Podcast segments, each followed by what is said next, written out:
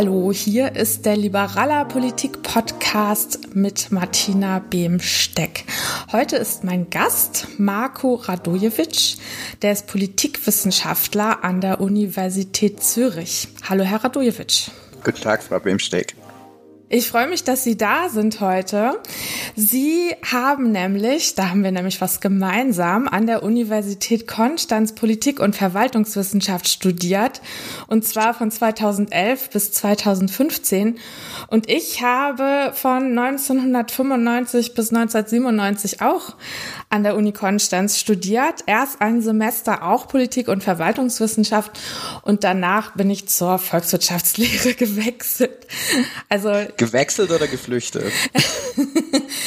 ja, also was heißt geflüchtet? Nee, also ich fand äh, damals die das Mathematische und die Modelle, die die Volkswirtschaftslehre mhm. anzubieten hat, das fand ich irgendwie spannend und habe dann gedacht, ja, das passt irgendwie besser zu mir. Aber Ihnen mhm. hat's gut gefallen in der Politikwissenschaft.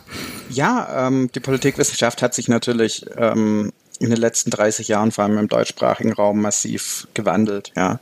Also ähm, in Deutschland ist die Politikwissenschaft ursprünglich ja mehr so aus der Tradition, sage ich mal, so einer Staatswissenschaft entstanden, ähm, während die US-amerikanische, ähm, angloamerikanische Politikwissenschaft viel näher, ähm, schon lange Jahre viel näher an der Ökonomie war. Und mittlerweile gibt es einige Unis in Deutschland, die diesen Ansatz oder diese Herangehensweise in Politikwissenschaft ähm, genauso machen.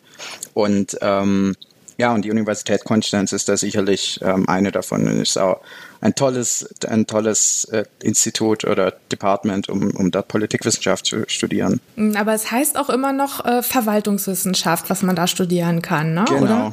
Ja, das hat natürlich dieses staatswissenschaftliche, äh, was Sie meinten, das ist da jetzt nochmal auch in diesem Begriff noch mehr drin verankert als in Politikwissenschaft. Genau. Also ich meine, ähm, wenn man wenn man so vor der Studienwahl steht, ist es natürlich schön, vor allem um den, um den Eltern dann, das kann ich allen empfehlen, die Politikwissenschaft studieren wollen, um den Eltern zu erklären, dass man ja doch was Vernünftiges studiert, nach Konstanz zu gehen, weil da steht noch Verwaltungswissenschaft ähm, im Titel dann drin und das ist was, was ich, ähm, man kann dann immer, wenn man, wenn man sich, wenn man sich unter, unter Menschen links der Mitte befindet, sagen, man ist Politikwissenschaftler und Menschen rechts der Mitte sagt man, man ist Verwaltungswissenschaftler und so hat man alle bedient. Ja, also für mich, als ich Abi gemacht habe, war das für mich so äh, der Traumstudiengang, weil da sowohl Elemente der Politikwissenschaft, ja schwerpunktmäßig drin sind, als auch Volkswirtschaftslehre und Jura. Und ähm, während des Studiums, also ich glaube, wenn man in die politikwissenschaftliche Richtung gehen will, ist das schon gut, auch dass man dann so ein bisschen über den Tellerrand guckt. Aber ich hatte mir davon eigentlich mehr noch so eine mhm. Verknüpfung und sowas äh, Intersektionales äh, versprochen. Ne? Natürlich auch ein mhm. bisschen naiv. Ich habe dann gedacht, ich lerne da, wie die Welt funktioniert. Mhm. Und habe dann aber, ähm, ja, habe dann irgendwie gemerkt, dass, dass das vielleicht doch nicht ganz so ist, weil man diese drei Aspekte eigentlich eher so nebeneinander studiert und die, die Verknüpfungen zwischen den Fächern eigentlich gar nicht so richtig klar mhm. geworden sind.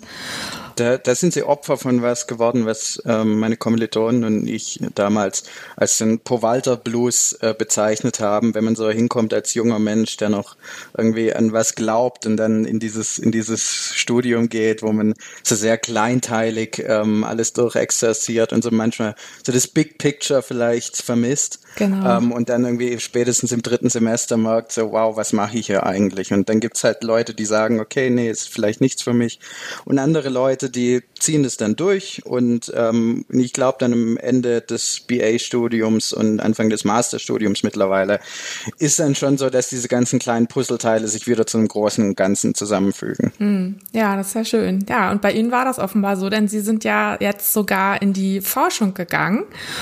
Und Ihr Thema ist ist unter anderem Descriptive and Substantive Representation. Was versteht man denn darunter genau? Was ist dieses Forschungsgebiet?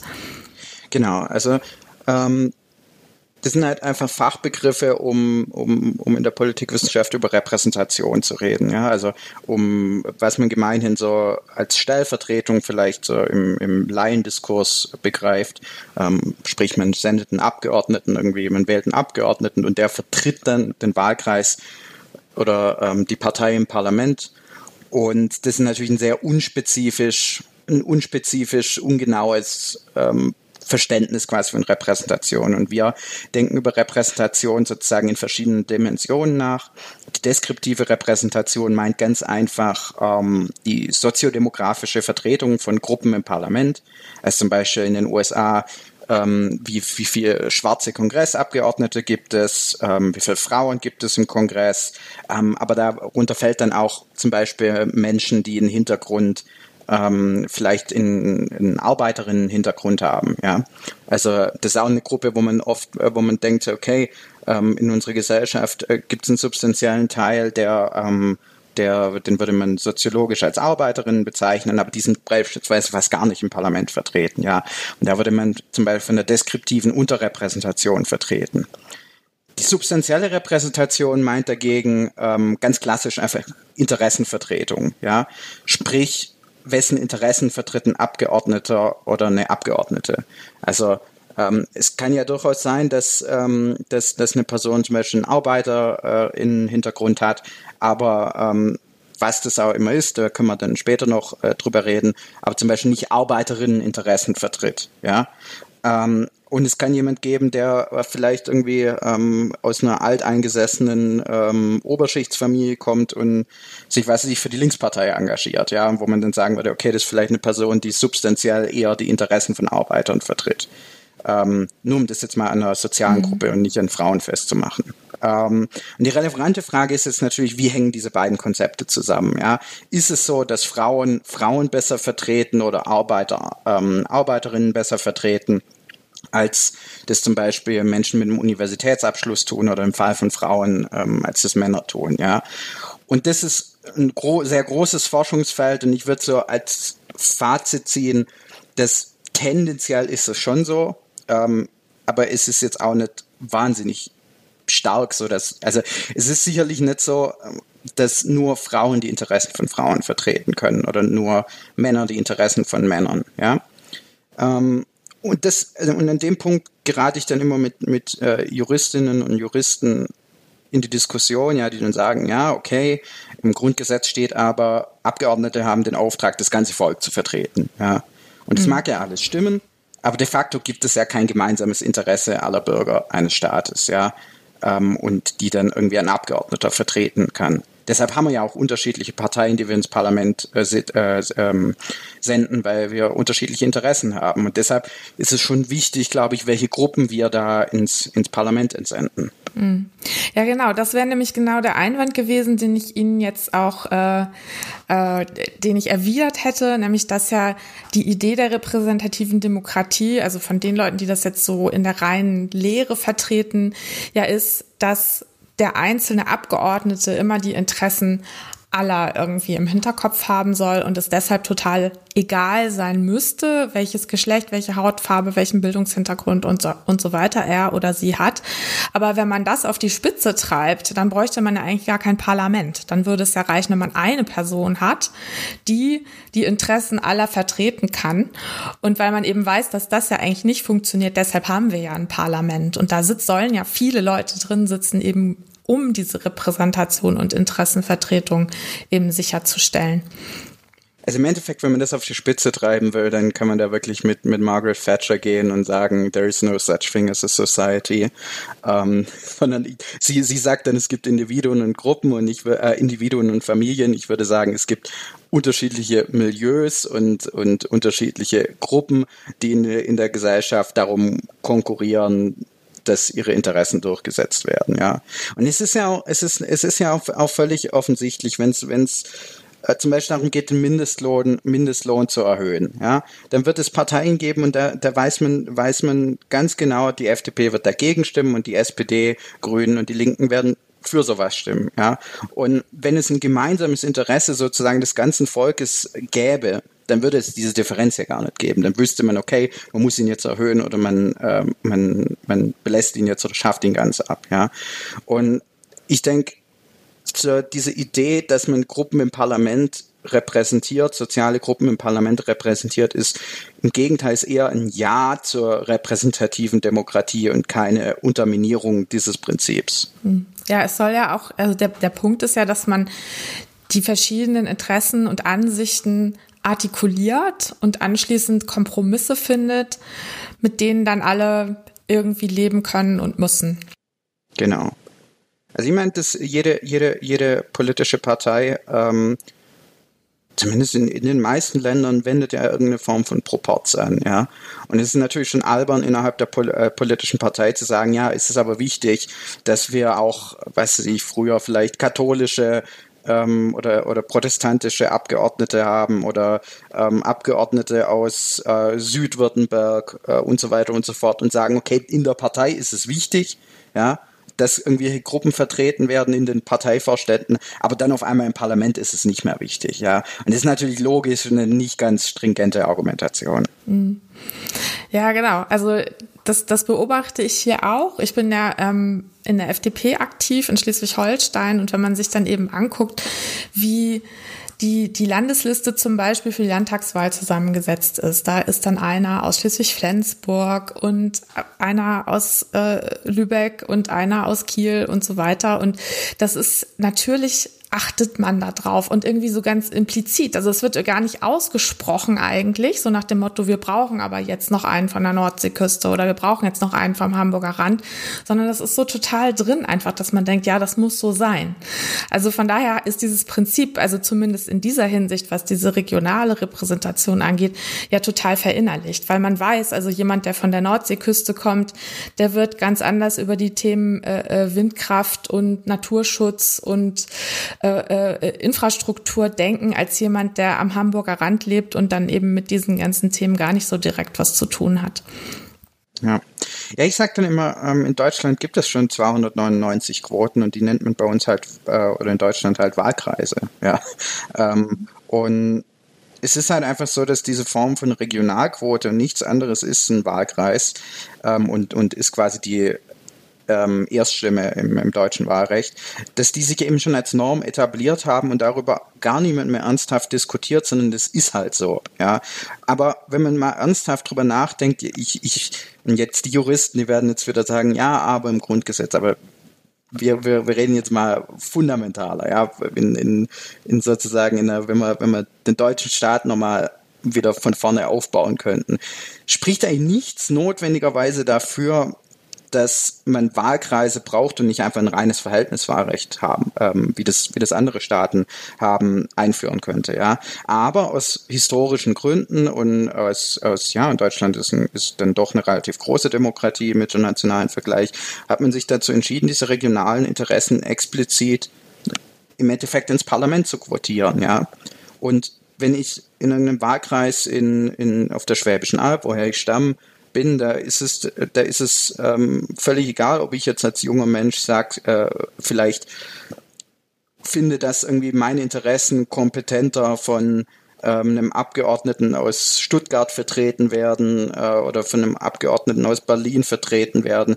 So, ich muss halt damit leben, dass, ähm, dass ich äh, von den lokalen Kandidaten auswählen muss, egal ob das jetzt notwendigerweise die besten, ähm, besten Kandidaten sind. Ja. Mhm. Und ähm, ja, und ich, ich, ich meine, theoretisch könnte es ja auch so sein, dass alle kompetenten äh, Politikerinnen und Politiker ähm, in, in Berlin leben und ähm, oder wahrscheinlich realistischer ist eher im Schwabenland, aber aber ähm, trotzdem würde niemand, niemand sagen, okay, dann lass uns jetzt nur noch Berliner in den, oder Schwaben in den Bundestag schicken, weil jeder intuitiv einsieht, okay, es ist wichtig, dass diese regionalen Interessen vertreten werden, ja. Mhm. Und für mich, also ich habe da lange drüber nachgedacht und für mich ergibt sich nicht, was fundamental anders an regionalen Interessen ist, wie an den Interessen von sozialen Gruppen.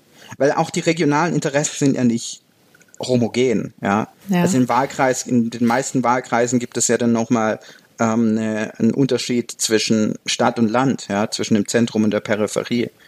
Und genauso gibt es in, Sozi in, sozialen Gruppen wie unter Frauen natürlich wahnsinnig große Unterschiede. Und trotzdem äh, werden viele, unter anderem auch ich, argumentieren, es ist wahrscheinlich sinnvoll, dass wir garantieren, dass diese Gruppen im Parlament vertreten sind. Hm. Also ich denke mal, dass mit, den, ähm, mit der regionalen Repräsentation das ist so einfach umzusetzen und auch so nicht in Frage zu stellen, weil ähm, es gibt eben unterschiedliche Regionen in Deutschland. Und weil es dann so einfach umzusetzen ist, hat man das dann gemacht. Mhm. Und was ja auch viele Leute dann immer äh, anführen, ist ja, ähm, man kann ja auch umziehen. Ne? Also äh, wenn jetzt zum Beispiel jemand in einem Wahlkreis kandidieren will, oder dafür braucht man noch nicht mal umzuziehen bei der Bundestagswahl. Also Wolfgang hm. Kubicki kandidiert immer an der Nordseeküste äh, für den Bundestag, obwohl er an der Ostsee wohnt. Also da könnte man hm. auch sagen, ja, also er wird da ja gar nicht gezwungen und dieses Prinzip der besten Auslese, ähm, von dem wir ja immer gerne sprechen, das wird dadurch gar nicht beschädigt, ähm, sondern ich kann mir ja aussuchen, für welchen Wahlkreis hm. ich kandidiere. Aber ich kann mir nicht aussuchen, welches Geschlecht ich habe, beziehungsweise ich kann das nur bis zu einem gewissen Grad. Ne? Also mhm. von daher ähm, ist das ja immer auch eines der Argumente, ne? dass, mhm. dass ich mir meine, meine äh, Herkunft, mein Geschlecht, meine Hautfarbe und äh, all das eben nicht aussuchen kann und das aber bei diesen Regionalgeschichten alles so ein bisschen durchlässiger ist. Was sagen Sie mhm. denn dazu? Also dazu sage ich erstmal, ich finde das und ich habe dazu jetzt nicht, nicht geforscht und, und, kenne mich da in dem Bereich nicht so genau aus, aber so vom Gefühl her finde ich das sehr albern, wenn Abgeordnete zum Beispiel, also was es ja de facto oft gibt, die dann irgendwie einen Lebensmittelpunkt in Berlin haben und dann irgendwo ähm, ihren Wahlkreis in der Provinz, wenn man so will, wenn man das ein bisschen böse ausdrücken will. Ähm, und, und das, das ist rechtlich in Ordnung, aber die Frage ist halt natürlich, wird dadurch nicht dieses Prinzip von regionaler Repräsentation unterminiert. Ja.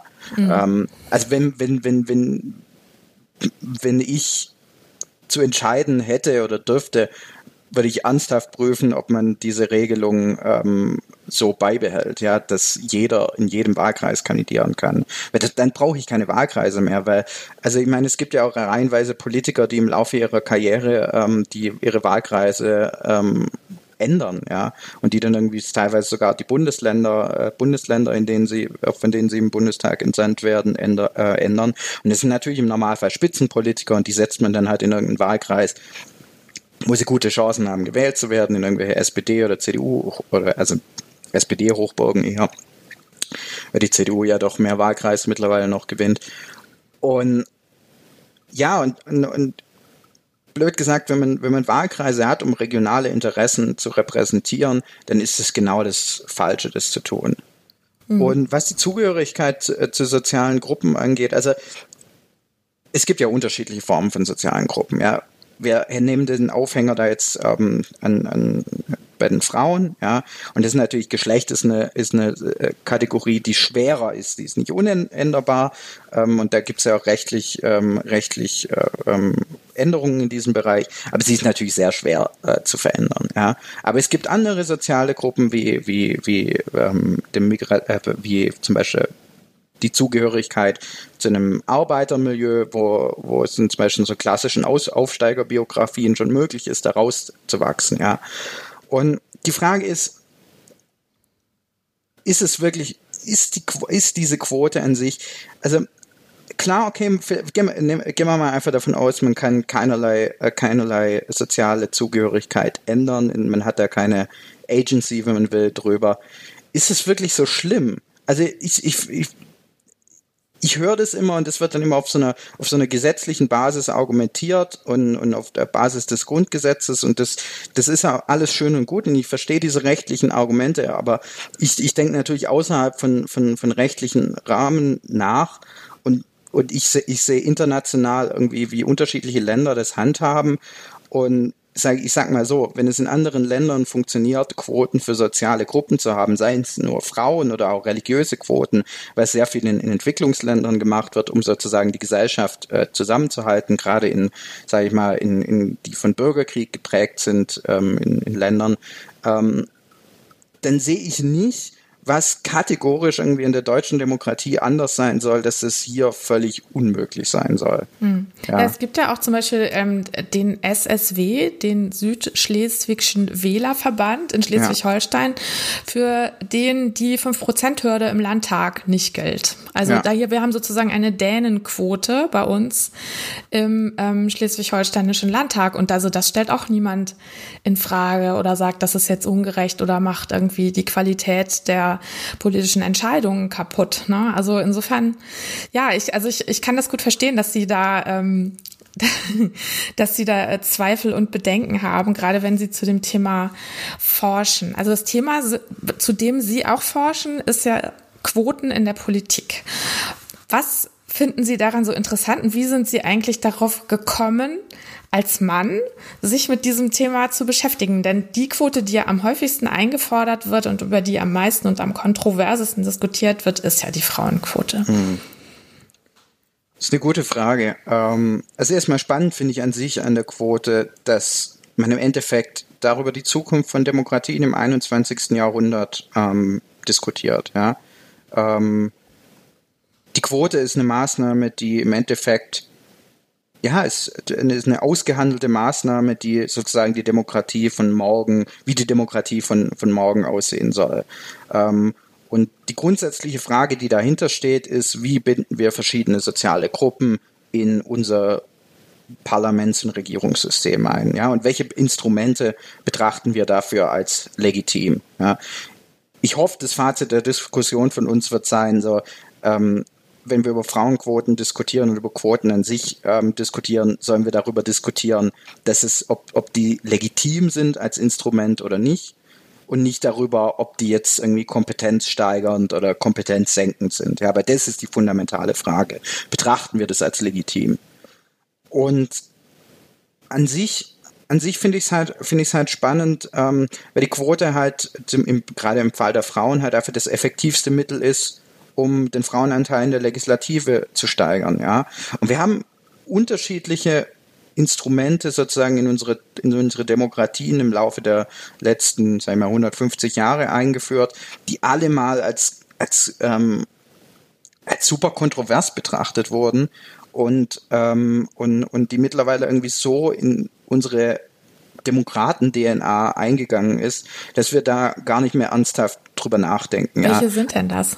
Also blöd, gesagt, über, solche Diskussionen, solche Diskussionen hat man natürlich jedes Mal, wenn man zum Beispiel ähm, die ähm, Einführung Verhältniswahlrecht, ja. Also die meisten Demokratien haben als Mehrheitswahlrechtssysteme gestartet und haben dann irgendwann zu einem ähm, Verhältniswahlrecht äh, gewechselt, zumindest in Zentraleuropa, ja. Und da ist natürlich auch die Diskussion aufgekommen ähm, und, und, und, und, und das, das finde ich auch, auch so schön daran. Die Kritik am Verhältniswahlrecht war, ja, was, ist es denn wirklich gut, wenn wir jedes Grüppchen sozusagen ins Parlament schicken? Ja, reicht es nicht, wenn wir irgendwie zwei große Parteien, die sozusagen das Volksinteresse vertreten haben, wie es in Mehrheits Mehrheitswahlrechten normalerweise ist, ähm, und, und wir nicht Tausende, ich übertreibe jetzt Tausende Kleinparteien in dieses Parlament reinschicken? Ja, die Argumentation war da eine ganz ähnliche und die Befürworter des Proporzwahlrechts, ähm, das weiß ich jetzt zum Beispiel aus von den äh, von, von, aus der Schweiz, wo es diese Diskussion, wo es ja ähm, wo es ja eine ähm, Volksabstimmung meines Wissens nach über das Verhältniswahlrecht gab, die haben natürlich argumentiert, okay, durch den Proporz, durch das Verhältniswahlrecht bekommen alle ein Stückchen vom Kuchen ab. Ja? Ähm, und im Endeffekt ist die Quote, wenn man so darüber nachdenkt, einfach auch nur eine Garantie, dass alle ein Stückchen vom Kuchen abbekommen. Ähm, und auch in jede Form von, von Erweiterung des Wahlrechts oder irgendwie Garantie von, von Repräsentation, von regionalen Interessen, ja, die, ähm, äh, wenn Sie zum Beispiel an die Situation im Vereinigten Königreich äh, denken, wo ähm, wo die Demokratie lange Zeit auf London zentralisiert war, aber dann in den 90ern hat es, glaube ich, begonnen und in den frühen 2000ern mehr Macht an regionale, ähm, die, an, an sozusagen die Nationen im Vereinigten Königreich abgegeben wurde. Das sind alles so Fragen, die sind die sind mittlerweile betrachtet man das als selbstverständlich, ja, aber, ähm, aber damals hat das sehr ähnliche Diskussionen ausgelöst wie die Quote. Und ich bin eigentlich davon überzeugt, wenn ich mal so in mich höre, dass die Quote eine Maßnahme ist, die sich in den nächsten 20, 30 Jahren sehr flächendeckend durchsetzen wird. Ja? Und dann werden natürlich immer Leute sagen, okay, äh, die Frauenquote ähm, ähm, kann man ja einführen, aber was ist denn mit einer Quote für junge Leute oder einer Quote für Leute mit Migrationshintergrund? Und da sage ich dann erstmal, also erstens haben diese Gruppen, ob man das jetzt gut findet oder nicht, im Moment einfach nur nicht die politische Macht, so eine Quote durchzusetzen. Ja, also da bin ich dann auch ganz machiavellistisch und, und sage, okay, ähm, wenn eine Gruppe sich sozusagen in der Gesellschaft die Akzeptanz erringt, ähm, dass es eine Quote mehrheitsfähig wird, dann hat sie vielleicht auch ein gutes Anrecht darauf, diese Quote ähm, sozusagen in Gesetzes, in legislative Form zu gießen. Und auf der anderen Seite denke ich mir aber auch, ist es wirklich so schlimm, wenn wir eine Quote für Leute mit Migration, Migrationshintergrund ähm, oder für Leute mit ähm, äh, für junge Leute haben, ja. Also ich, ich, ich erkenne nichts, was notwendigerweise da dagegen spricht, ja. Also ich lebe jetzt mittlerweile seit einigen Jahren in, in einem Land, ähm, wo penibelst darauf geachtet wird, dass alle Sprachregionen in allen Gremien ähm, anteilsmäßig sozusagen vertreten sind oder auch die, die Sprachregionen, also die, die, die Romans, also die, die französischsprachige Schweiz, vielleicht da noch überrepräsentiert werden, einfach um sozusagen in diesem Konsenssystem, das die Schweiz hat, darauf zu achten, dass alle Interessen berücksichtigt werden. Und man hat hier ja sogar die Situation, und ist natürlich für jemand aus, aus Deutschland klingt das erstmal super absurd, ja. Man hat ja, die Schweizer Regierung funktioniert ja so, dass im Endeffekt die Parteien in die Regierung reinquotiert werden, ja. Mhm. Dass die, ähm, die drei stärksten Parteien bekommen zwei äh, Regierungsmitglieder und die ähm, und die viertstärkste Partei bekommt ein Regierungsmitglied, ja. Und jetzt hat man äh, interessanterweise die Situation, dass die Grünen sind in der Schweiz jetzt die viertstärkste, nee, die doch die viertstärkste Partei äh, und stärker als die Partei, die Christdemokraten, die den letzten einen Sitz haben. Und trotzdem haben sich die Schweizer dazu entschieden, die Zusammensetzung ihrer Regierung nicht zu ändern, weil sie halt diese, weil sie sozusagen die Grünen sich erst bewähren müssen, bevor sie quasi das Anrecht darauf haben, in diese Regierung reinquotiert zu werden.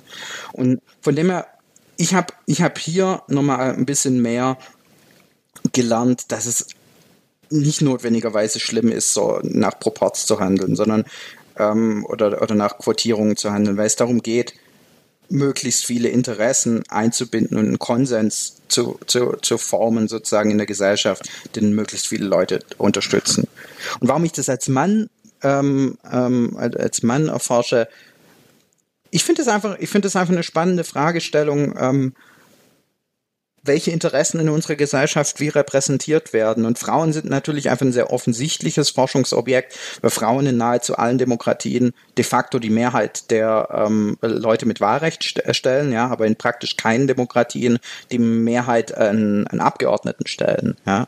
Und warum das so ist, ist doch mal eine ganz spannende äh, Frage zu, zu erforschen, weil ich denke, wenn man das gut versteht im Bereich bei, bei den Frauen, die eine große Gruppe sind und daher auch leichter zu erforschen sind, ja, ähm, dann können wir die Erkenntnisse vielleicht anwenden, um andere soziale Gruppen, die nicht im Parlament repräsentiert sind, um deren, äh, deren Belange sozusagen auch zu fördern. Und das finde ich sehr spannend daran. Hm.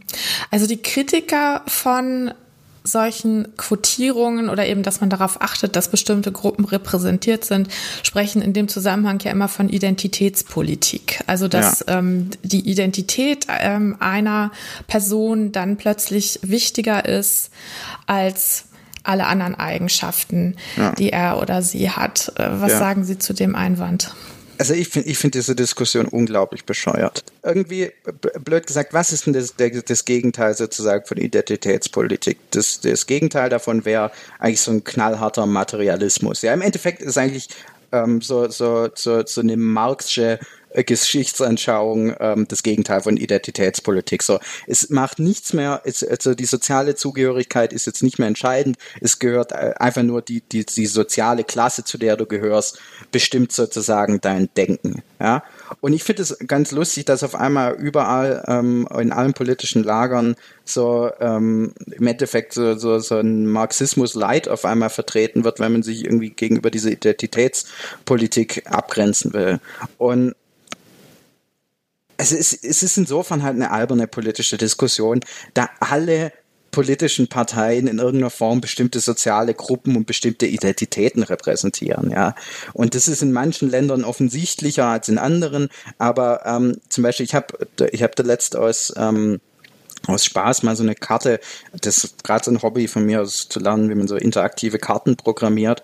Ähm, und da habe ich das Wahlergebnis der Schweizer Christdemokraten über ähm, auf, auf Gemeindeebene mit dem Katholikenanteil auf Gemeindeebene sozusagen übereinander gelegt. Und es ist wirklich eine Abstimmung, äh, also die, die, die, die Christdemokraten in der Schweiz sind überall stark, wo es viele Katholiken gibt und nirgends stark, wo es ähm, wenig Katholiken gibt. Ja? Und das ist natürlich, die speisen sich sozusagen aus einem katholischen Milieu. Und genauso speist sich, also sagen wir mal so, wir in der Politikwissenschaft, etwas übertrieben formuliert, man sagt, wenn man mir sagt, was, eine, was eine Person verdient, was für einen Bildungsabschluss sie hat, in welchem Beruf sie arbeitet und welches Geschlecht und Alter sie hat, kann ich eigentlich sehr genau sagen, was die, äh, kann ich sehr genau vorhersagen, was die Person ähm, wählen wird, ja, weil eben diese unsere unsere Zugehörigkeit zu sozialen Gruppen eben schon unser Denken bestimmt, ja. Und das ist so, wir sehen uns immer alle so als, als die, ähm, als die Individuen sozusagen, die Snowflakes, wenn man so will, ähm, die alle ganz speziell sind. Und wir sind in sicherlich in vielerlei Hinsicht, ist jeder von uns individuell und speziell, aber wir werden auch in bestimmte Milieus hineinsozialisiert, die unser, unser Denken bestimmen, ja. Und das ist nicht notwendigerweise was Schlechtes, ja. Ähm, und, und deshalb und, und, und blöd gesagt, zur, zur Identität und, und materielle Interessen, die hängen ja oftmals oftmals auch zusammen. Also wenn, wenn man jetzt wenn man jetzt irgendwie so dieses äh, äh, ähm, Feld der Identitätspolitik aufmacht, ähm, nehmen, nehmen, nehmen Sie das Beispiel der der Schwarzen in den USA, ja. Ähm, natürlich geht es denen geht, geht es darum irgendwie, dass dass sie häufiger Opfer von Polizeigewalt werden, ähm, was by the way, ein materielles Interesse ist, ja. Ähm, und, und, und es geht darum, dass, dass, dass irgendwie der Rassismus, der in, den, in, den, in der amerikanischen Gesellschaft vorhanden ist, gegen, äh, gegen, gegenüber schwarzen Menschen ähm, abgebaut wird. Aber gleichzeitig sind natürlich das auch die Personen, die ökonomisch benachteiligt sind. Ja? Und ich glaube, diese Trennung, diese strikte Trennung zwischen was sozusagen guter Inter gute Interessensvertretung von, von legitimen sozialen Gruppen und Identity Politics oder Identitätspolitik, das ist halt, das ist so, so politische, so, wie sagt man, so, ja, so, ich finde das, ich finde das albern im weitesten Sinne. Und ich kann das zumindest aus, ich, ich kann das wenig nachvollziehen. Ich verstehe, warum Leute, Leute darüber reden, aber nur aus polittaktischen Gründen, ja. Also es ist natürlich clever irgendwie von, von Seiten irgendwie der CDU zu sagen, so, hey, die SPD oder die Grünen, die kümmern sich jetzt gar nicht mehr um, um die einfachen Leute, ja, sondern nur noch um so abgehobene ähm, urbane Eliten, die, die da irgendwie ihr ähm, in ihren verpackungsfreien Laden einkaufen gehen, ja.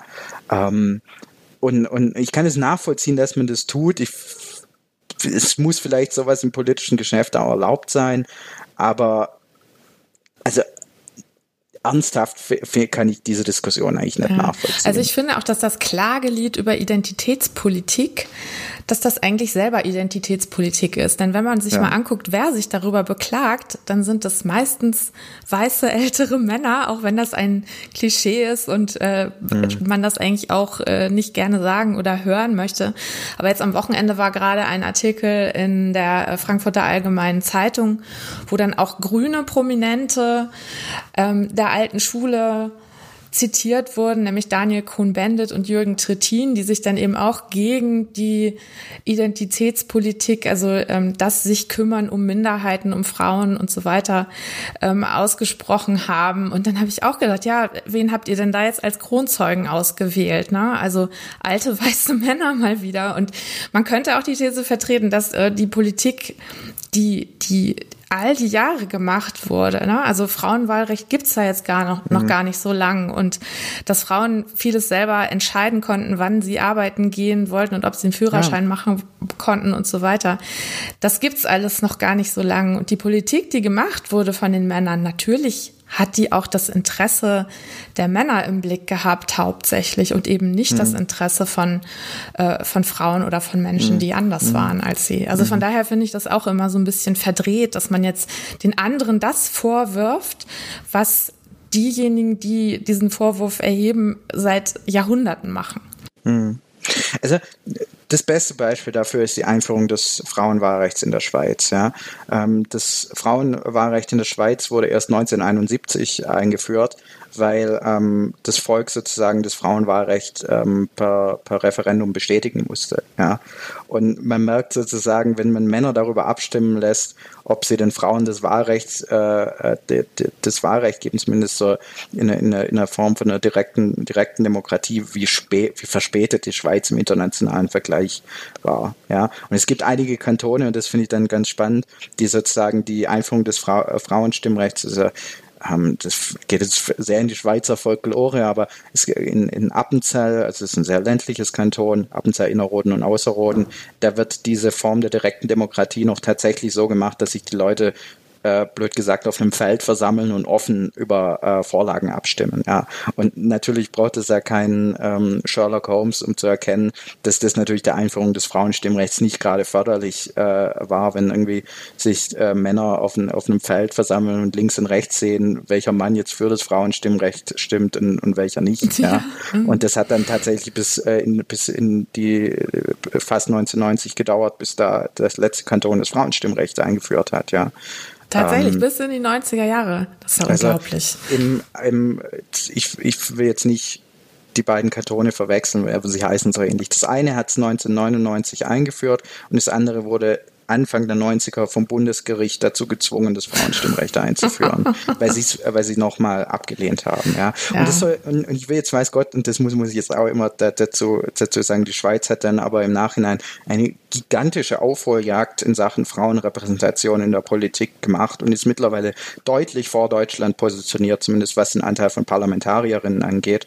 Ähm, aber ja, man sieht halt schon, wie diese Institutionen ähm, dann bestimmen, welche Interessen vertreten werden und welche nicht. Mhm. Ja. ja.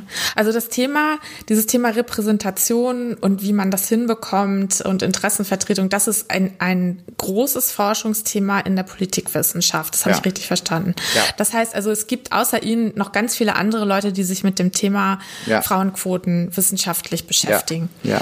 Ja, genau. Ähm, welche Effekte haben denn Frauenquoten auf den Inhalt der Politik?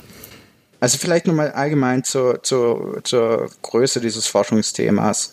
Ähm, das Interessante an Quoten ist natürlich, dass es ein Querschnittsthema ist. Ja, also ähm, es gibt Quoten in der Wirtschaft, äh, Quoten in der Politik und deshalb äh, und, und, natürlich muss man da rechtlich drüber diskutieren und deshalb forschen da Politikwissenschaftler, Ökonomen, Soziologen und auch Juristen dran. Ja, ähm, und ich habe da mal ähm, vor einigen Wochen mal gerade, weil ich mich das auch interessiert habe, nochmal drüber nachgeguckt und ähm, wie viele Studien es zu dem Thema gibt. Und es gibt also bei Google Scholar quasi diesem Profil, äh, diese Suchmaschine von Google, wo man wissenschaftliche Artikel durchsuchen kann, gibt es mittlerweile über 8000 Treffer bei dem Thema, äh, wenn man Gender Quota äh, sucht. Ja, also es ist wirklich für einen Wissenschaftler alleine überhaupt nicht mehr zu überblicken.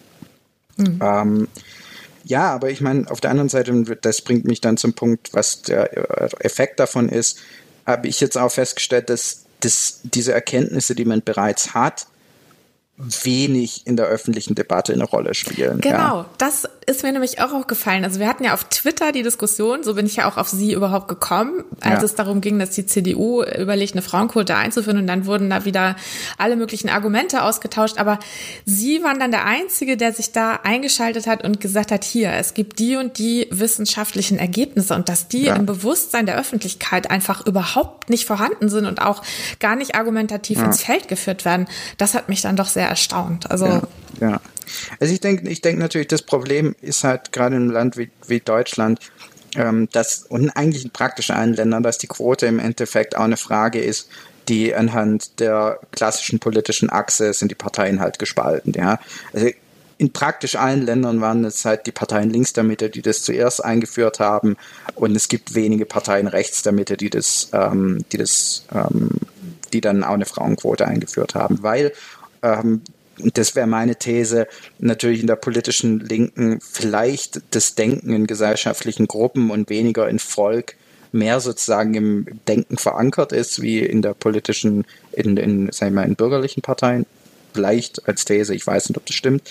Aber ja, das, ich, ich denke, da, da müssen, wir, müssen wir uns äh, Politikwissenschaftler und, und auch andere Wissenschaftler mehr an der eigenen Nase fassen und ein bisschen mehr kommunizieren. Aber das Problem natürlich generell als Politikwissenschaftler ist, ähm, dass also weil jeder sich irgendwie mit Politik und jede mit Politik beschäftigt, ähm, hat je, jeder und jede eine Meinung dazu und das ist dann manchmal schwer, ähm, quasi für Leute zu trennen, was Meinung ist und was Wissenschaft ist. Also bei in der wenn wir versuchen, das zu kommunizieren, ja.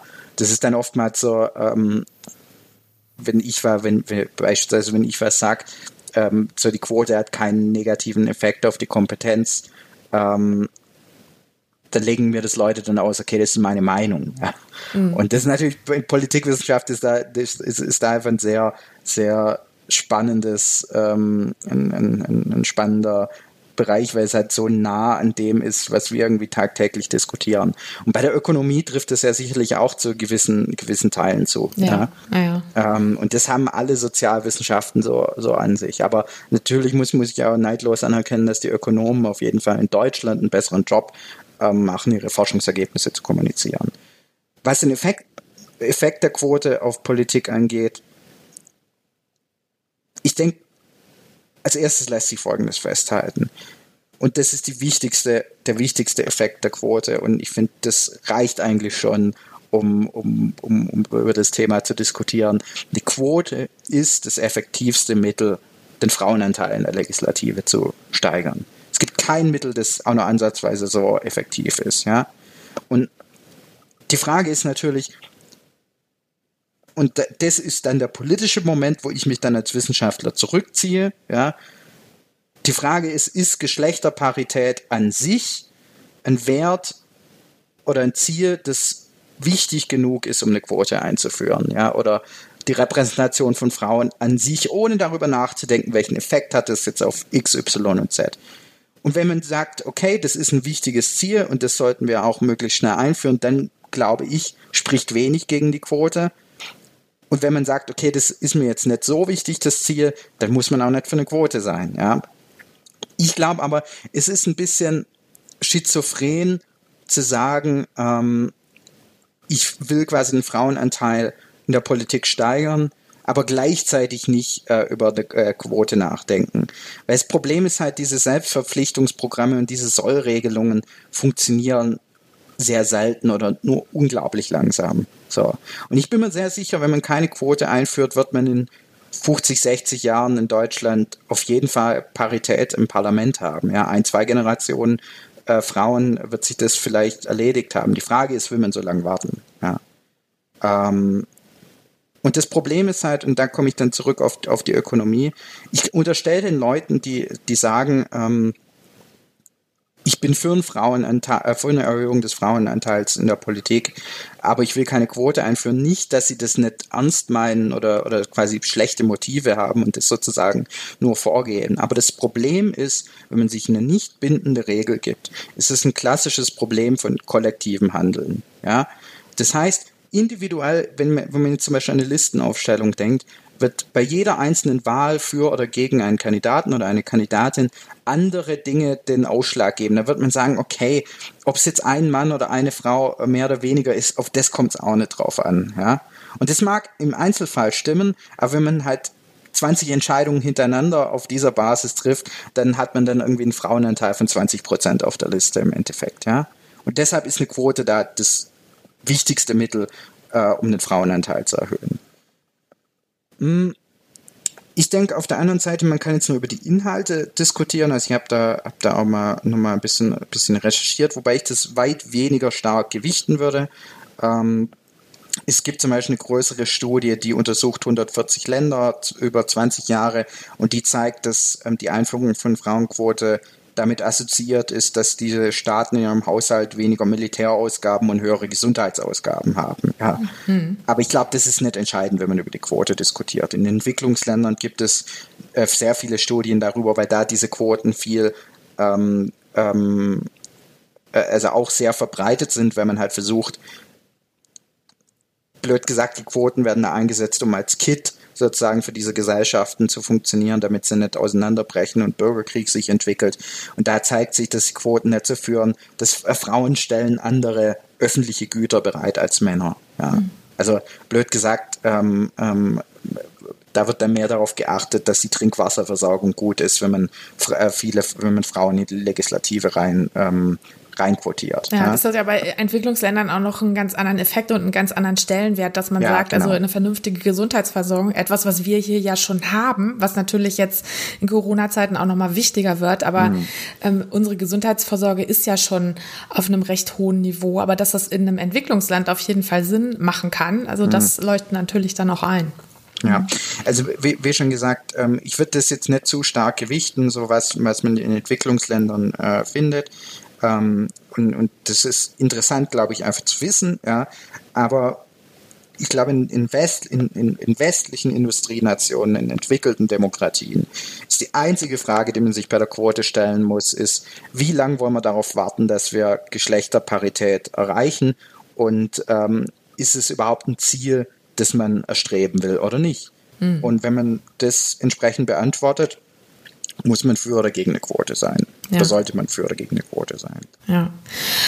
Also bei der Diskussion, die wir jetzt äh, vor drei, vier Wochen auf Twitter hatten, da gab es ja hauptsächlich zwei verschiedene Einwände gegen eine Quote. Also mhm. das erste war die Befürchtung, dass die Qualität oder die Qualifikation der Politiker und Politikerinnen sinkt, wenn man eine mhm.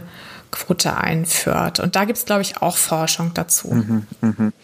Also ich denke, dieses Argument, das kann zumindest aus meiner Sicht weitestgehend in das Reich der Mythen verbannt werden, was die Qualifikation angeht. Also ich habe wirklich lange gesucht, ne, weil das natürlich auch mich, mich, mich, mich hat, warum, warum ich auch zu Quoten, ähm, zu Quotenforscher ist, weil ich diese ganzen Studien gelesen habe. Um, um, ich habe ursprünglich auch gedacht, weil es macht ja intuitiv irgendwie vielleicht schon Sinn, wenn man nicht viel drüber nachdenkt, dass es vielleicht die Qualifikation von Politikern senkt oder von Politikerinnen senkt. Ähm, wenn man ein bisschen mehr darüber nachdenkt, macht das, macht das ein bisschen weniger Sinn. Das habe ich dann auch gemerkt. Aber ich habe diese ganzen Studien gelesen, festgestellt, okay, es scheint da wirklich keinerlei negative Effekte auf Qualifikation zu geben. Warum sind dann alle Leute gegen Frauenquoten? Ja, warum wird dieses Argument dann dauernd ins Feld geführt? Ja, ähm, ja, und es gibt wirklich keinerlei empirische Studien, ähm, die, die einen negativen Effekt von Quoten ähm, auf die Kompetenz von Politikerinnen ähm, und, und Politikern nachweisen können. Ja, es gibt einige prominente Studien, die zeigen das Gegenteil, ja, dass die durchschnittliche Qualifikation von Politikern steigt, wenn man eine Quote einführt, nämlich dadurch, dass sozusagen mittelmäßige Männer durch eine Frauenquote verdrängt werden. Ja. Und äh, die, die Qualifikation sozusagen der Frauen bleibt unverändert durch ähm, durch, äh, durch die Einführung äh, von einer Frauenquote, ja, die durchschnittliche Qualifikation. Aber bei, bei den Männern werden sozusagen die Bad Apples, wenn man so will, aussortiert. Ja, ähm, ja und, und, und und das fand ich, ich, ich fand das dann ganz spannend und da musste ich, da musste ich sehr drüber lachen. Ähm, auf Twitter hat dann eine Person geschrieben, ja, aber wenn es so ist, dass die Frauen genauso qualifiziert sind wie die Männer, warum haben sie sich denn nicht durchgesetzt ohne Quote? Ja, ähm, und dann könnte man jetzt irgendwie äh, die Menschheitsgeschichte, äh, Menschheitsgeschichte jetzt äh, breit diskutieren. Da haben wir hier jetzt nicht genug, genug, genug Platz zu, aber oder Zeit zu. Aber ja, es ist halt, es gibt dafür wirklich keinen keinen Nachweis, ja. Und was dann, was was dann, was ich dann verstehe, wenn dann Leute sagen, okay, ja, aber wie habt ihr denn Kompetenz gemessen sozusagen? Und das wissen alle Sozialwissenschaftler. Wir können nicht einfach irgendwelche ähm, sozusagen Elemente isolieren und die dann irgendwie erforschen, sondern wir müssen uns immer Gedanken machen, wie messen wir was. Ja? Mhm.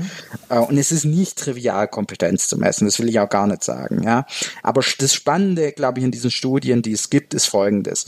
Die messen Kompetenz auf unterschiedliche Art und Weise, ja, sei es doch irgendwie einfach, wie viele Bildungsjahre die Politiker haben, sei es, wie wirtschaftlich Erfolg, äh, erfolgreich die Politiker außerhalb ihres politischen Daseins sind, ja, wie sozusagen der Marktwert dieser Politiker ist, ähm, wie gut ihre Wahlergebnisse sind oder auch ganz andere Messstrategien, ja. Das Ergebnis bleibt eigentlich immer gleich. Die Quote behindert nicht die besten Aus Auslese, sondern kann diese sogar fördern, ja. Mhm.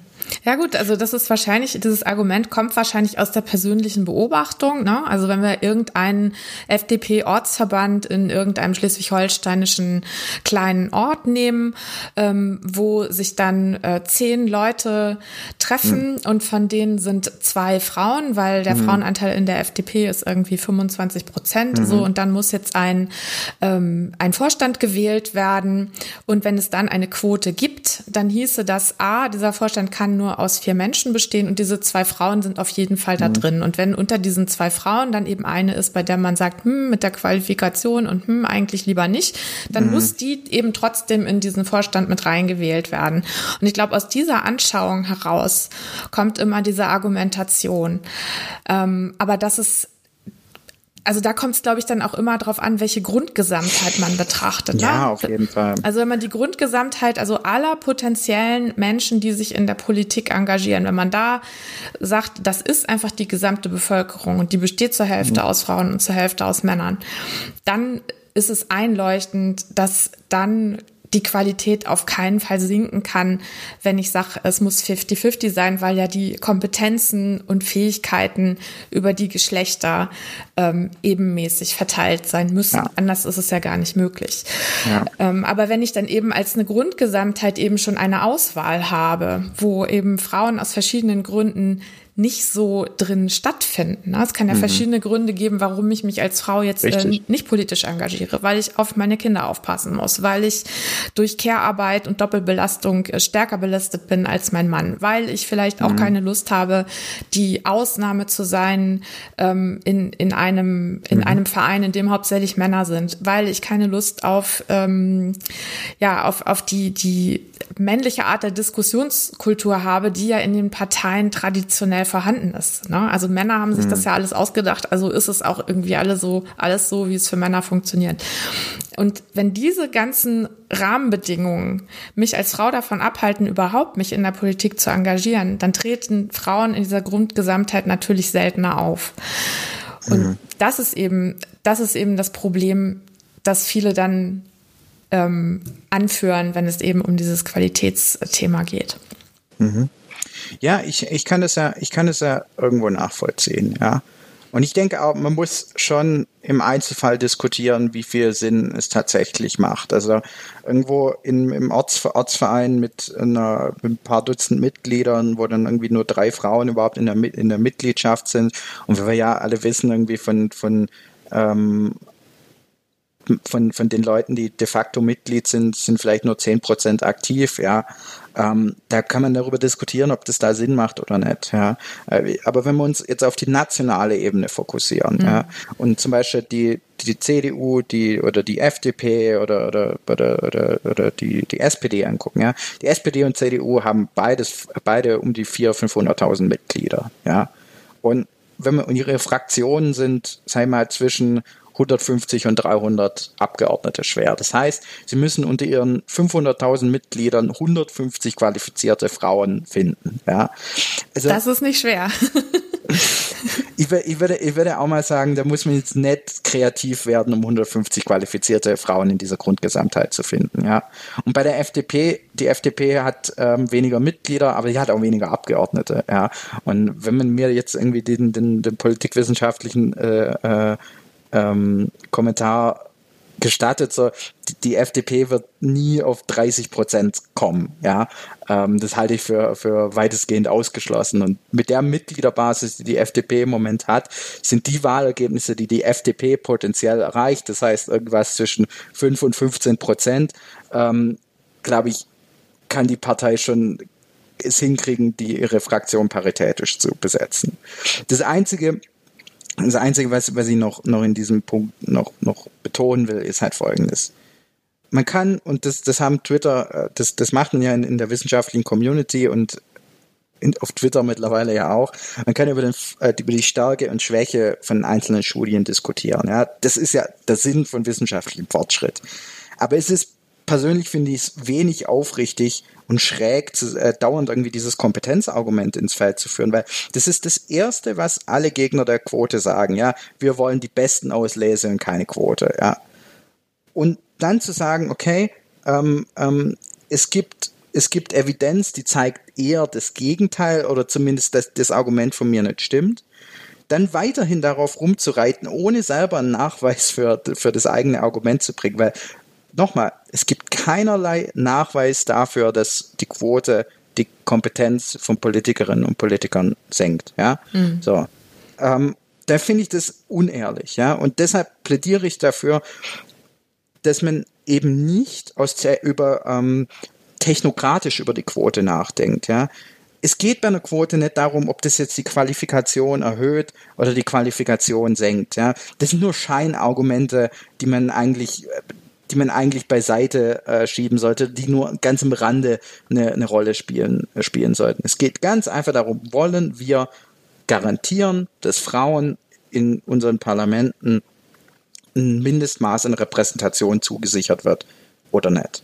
Mhm. Unabhängig von etwaigen Effekten. Und ich denke, das ist als Maßnahme groß genug, um, um da schon über das Für und Wider zu diskutieren, ohne jetzt über Qualifikation, Bildungsabschlüsse oder sonst was zu diskutieren, ja. Mhm.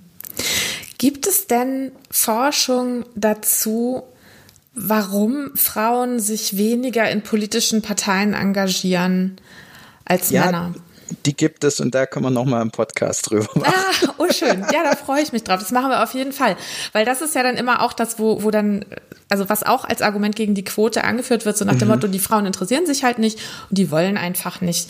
Und ich glaube, das ist, also nur um das einmal kurz anzureißen, also ich glaube, dass das nicht stimmt, sondern dass die Rahmenbedingungen für Frauen im Leben im Moment einfach mhm. so sind, dass es so viel extra Kraft kostet und so viel mehr Kraft kostet und so viel mehr Energie kostet, auch noch ein, ein ehrenamtliches politisches Engagement hinzukriegen, äh, als das bei Männern der Fall ist. Und mhm. dass das eben dazu führt, dass Frauen sich da weniger engagieren. Und dieses Ding, nee, Frauen interessieren sich nicht, ich glaube, das ist einfach nicht wahr, sondern das dass sie sich weniger engagieren, liegt an den Rahmenbedingungen und die müssen mhm. eben dann geändert werden.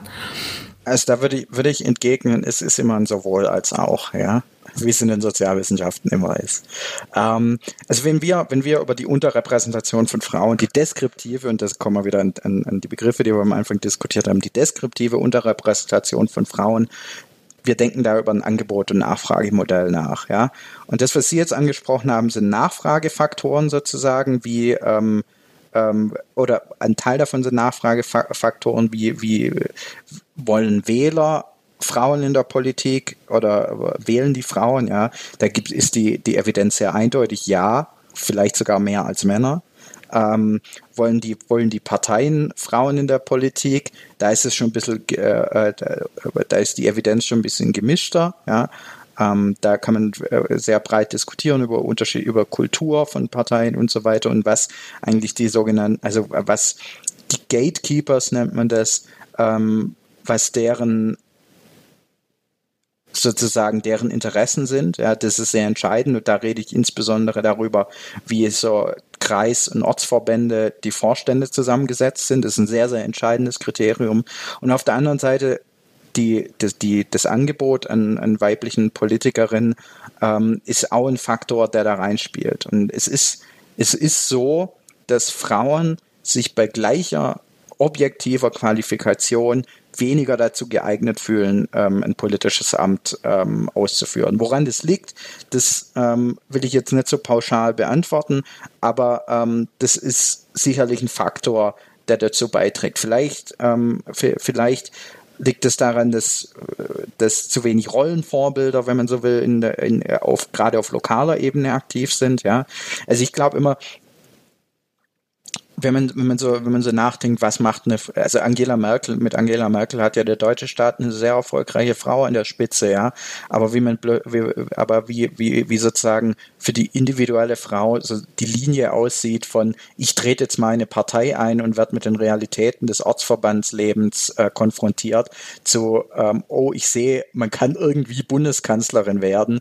Da ist ein weiter Weg dazwischen. Und ich denke, man muss insbesondere auf die lokale Ebene gehen und gucken, was da abgeht, um zu verstehen, warum Frauen sich selten an die Politik einbringen. Weil was wir nämlich auch wissen, und das finde ich ein, eins der, spann der spannendsten Erkenntnisse, ähm, ich forsche nebenbei noch so, zur Kandidatenaufstellung innerhalb von Parteien. Und da ist es so, dass je exklusiver und zentralisierter die, ähm, die Kandidatenaufstellung ist, ähm, desto wahrscheinlicher ist es, dass Frauen sozusagen angemessen vertreten werden. Ja, wenn natürlich so ein Bundes- oder Landesvorstand sich viel eher strategische äh, Überlegungen macht, wenn es wenn eine Liste zusammengesetzt wird, als wenn jetzt ein einzelner Wahlkreiskandidat vom äh, Kreisverband aufgesetzt ähm, aufgestellt wird. Ja, mhm. ähm, und deshalb, ich glaube, diese Loka dieses lokale, die lokale Ebene ist ein ganz, ganz großer Schlüssel, um zu erklären, warum Frauen unterrepräsentiert sind und dadurch auch gleichzeitig ähm, ein, ein, ein Mittel, um diese Unterrepräsentation eventuell perspektivisch ähm, ähm, ja, zu beheben. Hm.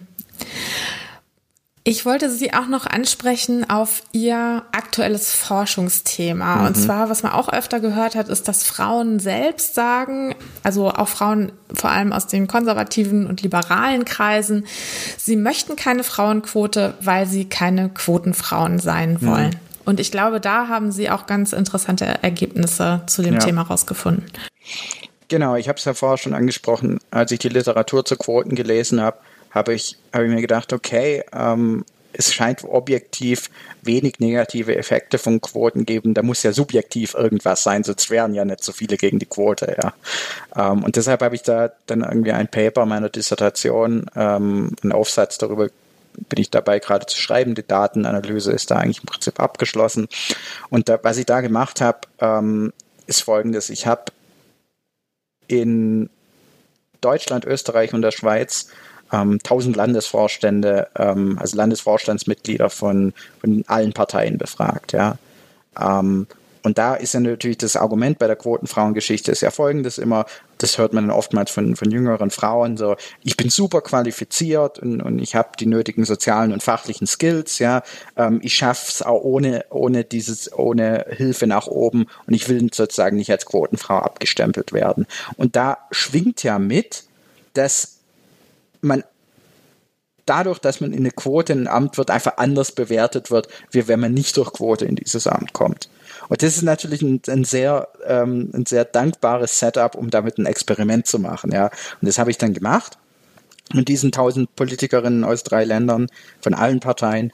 Und im Experiment habe ich den, habe ich den einen Audioclip vorgespielt, ein Interview mit einer echten Politikerin. Ähm, ich habe dann jeweils quasi die Politikerin, den, den Österreichern habe ich eine Schweizer Politikerin vorgespielt, den, ähm, den Deutschen habe ich eine ähm, österreichische Politikerin vorgespielt und den Schweizern eine deutsche Politikerin. Einfach um gleichzeitig festzustellen, dass, äh, oder sicherzustellen, dass es quasi echt ist, ja, also dass es so sich eine Politikerin wirklich äußern würde, dann konnte ich einen echten Audioclip aus dem Interview nehmen und irgendwie zu minimieren, dass sich die Politiker, dass die Befragten die Politikerin tatsächlich kennen.